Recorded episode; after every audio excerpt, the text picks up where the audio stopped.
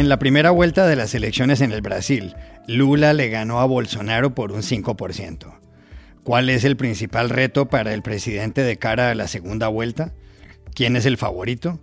Hablamos con Enrique Gómez Batista de O Globo y con Brian Winter de America's Quarterly. El sábado Estados Unidos y Venezuela intercambiaron algunos prisioneros. Caracas liberó a varios exgerentes de Citgo y Washington a dos sobrinos de la esposa de Nicolás Maduro. Comenzó el deshielo definitivo. Llamamos a Roberto Deniz, periodista de Armando Info. Sigue la polémica por las palabras de Gabriel Boric, que acusa de doble rasero a personas de izquierda que critican las violaciones de derechos humanos en Yemen o El Salvador, pero no en Venezuela o Nicaragua. ¿Está Boric en lo correcto? Hablamos con Carlos Malamut, del Real Instituto Elcano. Hola, bienvenidos a El Washington Post. Soy Juan Carlos Iragorri, desde Madrid. Soy Dori Toribio desde Washington, D.C. Soy Jorge Espinosa desde Bogotá. Es martes 4 de octubre y esto es todo lo que usted debería saber hoy.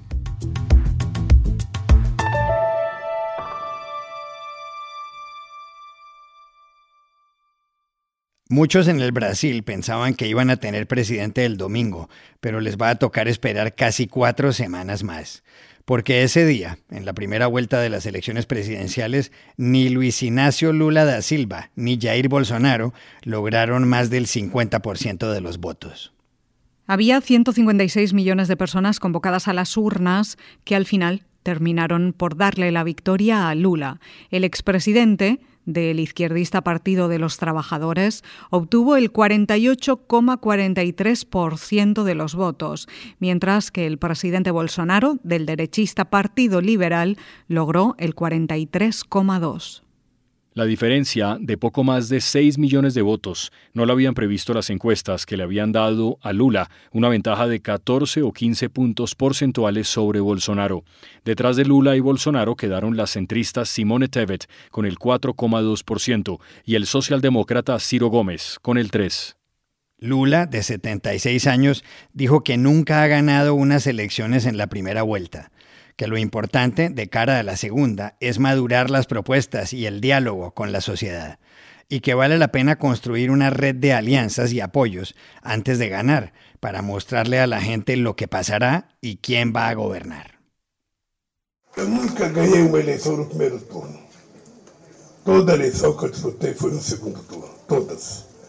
Lo que es importante es que el segundo turno es la chance de você amadurecer as tuas propostas, a tua conversa com a sociedade.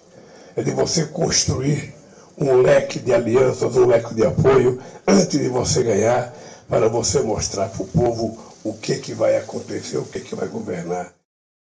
Bolsonaro también habló, dijo que entiende que el voto de una parte de la población fue por el cambio, pero que hay cambios que son para peor, que él intentó hacer ver eso sin éxito y que lo va a analizar. Además señaló que derrotó mentiras como la de la encuesta Datafola, dijo que le confería a Lula el 50% y a él el 30%. Entiendo que hay una vontade de mudar por parte de la población. Mas tem certas mudanças que pode vir para pior. E a gente tentou, durante a campanha, mostrar esse outro lado, mas parece que não atingiu a camada mais importante da sociedade. Então, analisamos, vamos. Nós vencemos a mentira no dia de hoje, que estava o Datafolha dando aí 51% a 30 e poucos, então vencemos a mentira. A 26 días para la segunda vuelta de los comicios presidenciales, que tendrán lugar el 30 de este mes, ¿cuál es el reto para Bolsonaro? Se lo preguntamos ayer en Brasilia al coordinador de la oficina del diario o Globo, Enrique Gómez Batista. Bueno, Bolsonaro tiene un reto muy difícil. Él tiene un rechazo muy grande. Más de 50% de los brasileños dice que no votan él de ninguna manera. O sea, él precisa bajar su rechazo incluso criado mucho en el, momento de la pandemia, y no puede solamente tentar conquistar los votos de Simone Tebet o de Ciro Gómez.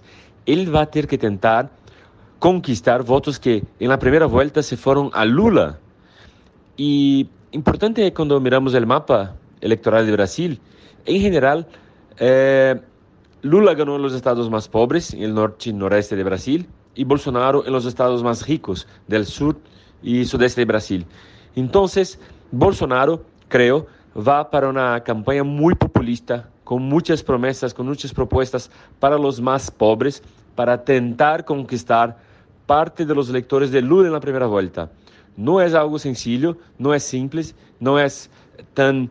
Eh, eh, y aún más con poco tiempo que tiene de, de, de campaña, menos de un mes, pero creo que él va a intentar eso muy fuertemente incluso entre los más pobres de los estados ricos, o sea, la población más pobre de São Paulo, Río, Minas. Esta es la clave para no depender solamente de la transferencia de los votos de Simone Tebet y de Ciro Gómez, que, porque dicen los expertos, ya está más para Lula que para, para Bolsonaro. Pero tenemos que lembrar, tenemos debates, eh, encuentros, eh, campaña, mucha cosa puede cambiar y creo que será una campaña muy fuerte y al final el resultado puede ser muy cerca. La pregunta que mucha gente se hace después de esta primera vuelta es quién es el favorito para ganar las elecciones en Brasil. Llamamos ayer a Nueva York a Brian Winter, editor de America's Quarterly y especialista en política y economía brasileñas. Juan Carlos, a pesar de la sorpresa que todos sentimos, Creo que Lula sigue siendo el favorito para ganar ahora en la segunda vuelta. Lula recibió más de 48% de los votos el domingo. O sea, solo tiene que encontrar dos puntos más para ganar. Es probable que reciba el apoyo de Simone Tebet, la candidata que recibió 4%. Y es fascinante, Tebet es de centro derecha, tiene grandes diferencias con Lula. Pero a pesar de eso, creo que ella se formará parte de una llamada Frente Democrática, alegando que el presidente Bolsonaro representa una amenaza a las instituciones brasileñas, al medio ambiente y que por eso tiene que ser derrotada. A pesar de esos esfuerzos, no va a ser una elección fácil.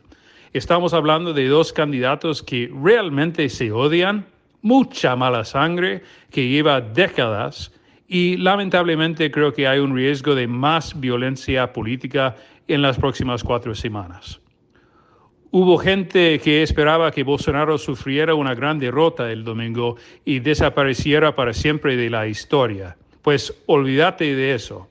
Está muy claro que Bolsonaro representa un gran movimiento conservador en Brasil relacionado al crecimiento de la comunidad evangélica que ha crecido bastante en los últimos 40 años y ahora es un tercio más o menos de la población brasileña, tendremos ahora un Congreso bien más conservador que el anterior.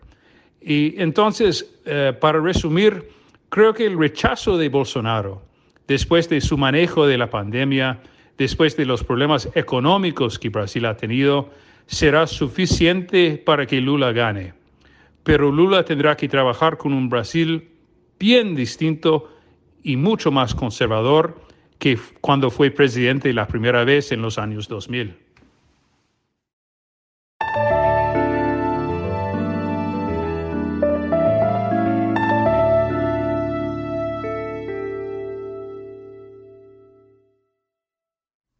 El sábado pasado se conoció una noticia que puede influir en las relaciones entre Washington y Caracas y que ha suscitado una controversia profunda. Se trata de un intercambio de prisioneros entre los gobiernos de Joe Biden y Nicolás Maduro. El intercambio se llevó a cabo en San Vicente y las Granadinas, un pequeño país insular en las Antillas, cuyo primer ministro Ralph González, a quien muchos llaman camarada Ralph, fue recibido en abril por el presidente venezolano en el Palacio de Miraflores. Venezuela le entregó a Estados Unidos siete prisioneros. Cinco de ellos habían sido gerentes de Citgo, una empresa con base en Houston, en Texas, propiedad de la estatal Petróleos de Venezuela, PDVSA son Jorge Toledo, Tomeu Badel, José Ángel Pereira y Alirio y José Luis Zambrano. Los cinco habían sido detenidos en 2017 en Venezuela tras volar desde Estados Unidos y fueron condenados por malversación a penas de entre 8 y 13 años de cárcel. Los otros dos liberados son el ex marine Matthew Heath y Osman Khan, oriundo de Florida. A cambio, Estados Unidos le entregó a Venezuela a dos hombres que habían sido condenados en Nueva York por narcotráfico a 18 años de cárcel, Frankie Francisco Flores de Freitas y su primo Efraín Campo Flores. Ambos son sobrinos de Cilia Flores, esposa de Nicolás Maduro y primera dama de Venezuela. Frankie Flores y Efraín Campo Flores fueron condenados en diciembre de 2017 con 32 y 31 años de edad respectivamente habían sido detenidos en 2015 en Haití por la Agencia Antidroga de Estados Unidos, la DEA. Maduro habló del tema semanas más tarde. Y los ataques recientes, tengo que decirlo, contra Silvia Flores, lideresa revolucionaria, más allá de esposa mía, líder revolucionaria también. ¿Ustedes creen que son casualidad? Que el imperialismo haya creado una causa que tiene como único objetivo atacar a la primera dama, a la primera combatiente, a la esposa del presidente. ¿Ustedes creen que eso es casualidad? La puesta en libertad de los primos Flores le generó críticas al presidente de Estados Unidos, Joe Biden, en la oposición de Venezuela y entre los venezolanos en Florida. Washington no reconoce como presidente legítimo a Maduro, que rompió relaciones con la Casa Blanca en 2019. Biden está empeñado en lograr la libertad de los estadounidenses presos en otros países. En Venezuela hay al menos cuatro más, como los exboinas verdes Luke Denman y Iron Berry, que en 2019 participaron en un intento de golpe contra Maduro. Venezuela, por su parte, busca la liberación de varias personas encarceladas en Estados Unidos. Es el caso del empresario colombiano Alex Saab, a quien llaman el testaferro de Maduro, extraditado desde Cabo Verde el año pasado y a la espera de un juicio en Miami. Esa extradición llevó a que Maduro suspendiera el diálogo con la oposición en México. Este año el gobierno de Estados Unidos se ha acercado al de Venezuela. En marzo, poco después de la invasión rusa a Ucrania, envió una delegación a Caracas y en junio retiró de la lista de la Oficina de Control de Activos Extranjeros a Carlos Eric Malpica Flores, ex vicepresidente de PDVSA y pariente de Cilia Flores.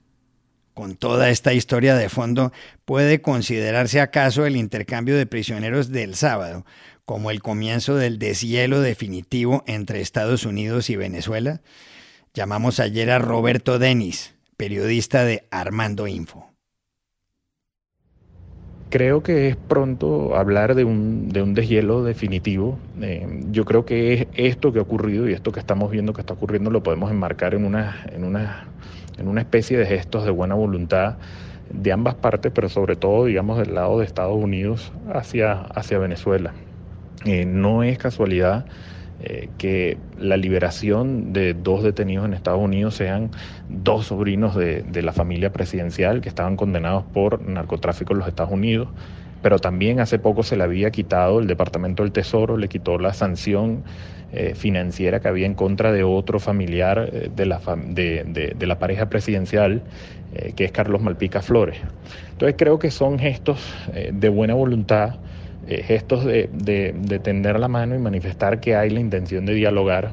Eh, eh, Nicolás Maduro creo que hábilmente está tratando de chantajear o solo usar el tema de el posible suministro de energía que pueda hacer Venezuela con el tema del petróleo digamos, como único punto de la mesa, pero creo que Estados Unidos lo que está buscando con esto es que Maduro se siente nuevamente en, la mesa de negociación política entre el gobierno y la oposición, eh, que se desarrollaba en México y que está suspendida ya desde hace meses, o una nueva mesa o otra mesa en algún otro lugar pero eh, que de alguna forma permita buscar salidas a, la crisis eh, política institucional eh, que ya tiene Venezuela desde, desde hace años y que ha impactado distintos países de la región, sobre todo en el tema migratorio.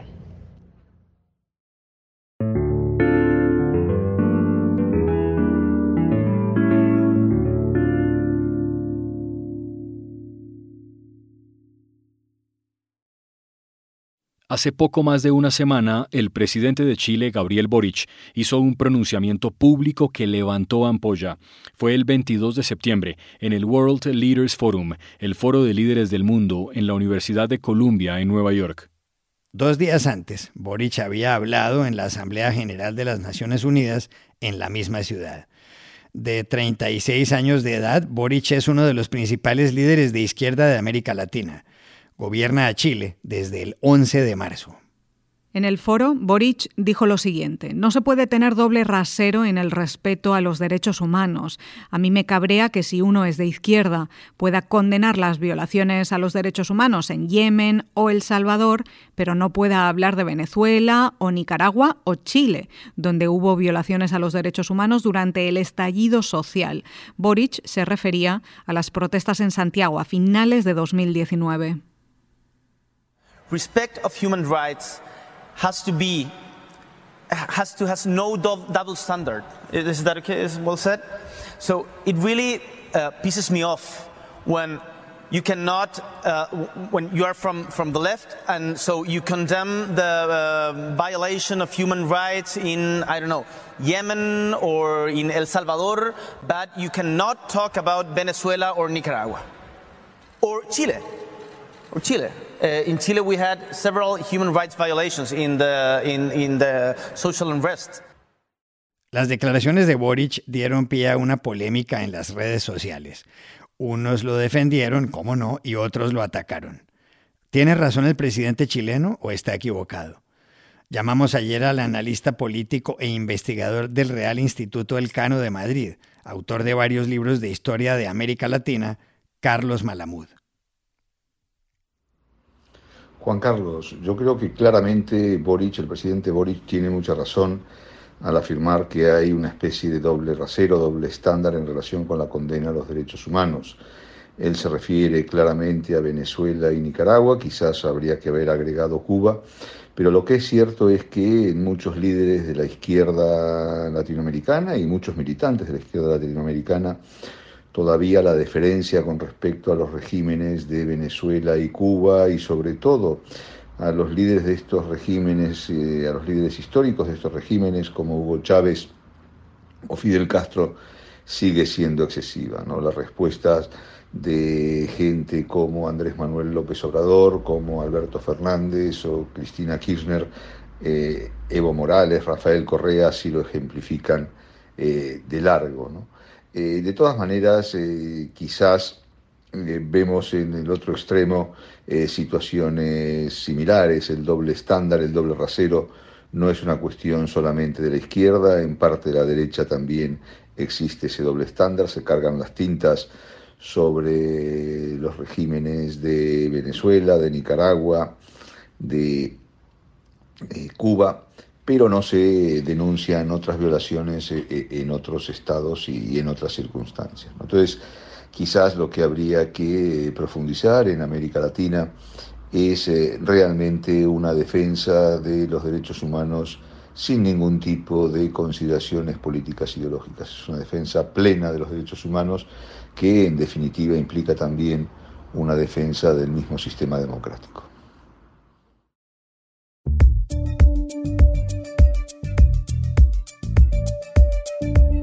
Estas son otras cosas que usted también debería saber hoy. El expresidente de Estados Unidos, Donald Trump, demandó ayer a la CNN por difamación y solicitó una compensación de 475 millones de dólares por daños punitivos. Trump asegura que el canal de noticias busca usar su gran influencia para derrotarlo políticamente antes de que se presente a las elecciones de 2024. Según la demanda ante una corte de Florida, el expresidente acusa a la CNN, entre otras cosas, de compararlo con Hitler. Las autoridades de Florida confirmaron ayer más de 100 muertes por el huracán Ian. 1.600 personas han sido rescatadas por los equipos de emergencia desde la semana pasada y 600.000 hogares continúan sin electricidad. El diario The Wall Street Journal estima que los daños económicos superan los 100.000 millones de dólares. El presidente de Estados Unidos, Joe Biden, viajará mañana a la zona. Ayer estuvo en Puerto Rico para evaluar los estragos causados el mes pasado por el huracán Fiona, que dejó a la isla sin luz. El Premio Nobel de Medicina fue otorgado ayer al genetista sueco Svante Paavo por su trabajo sobre el ADN de nuestros antepasados. Paavo, biólogo de 67 años del Instituto Max Planck de Antropología Evolutiva en Leipzig, en Alemania, ha dedicado su vida a secuenciar el genoma de los neandertales, estudiando fragmentos de huesos de miles de años de antigüedad.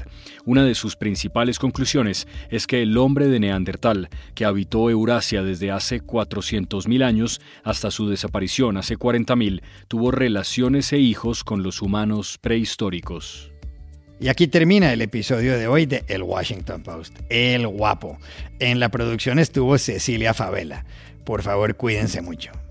Y pueden suscribirse a nuestro podcast en nuestro sitio web, elwashingtonpost.com, seguirnos en nuestra cuenta de Twitter, arroba el post, y también nos encontrarán en Facebook, buscando el Post Podcast. Chao, hasta la próxima.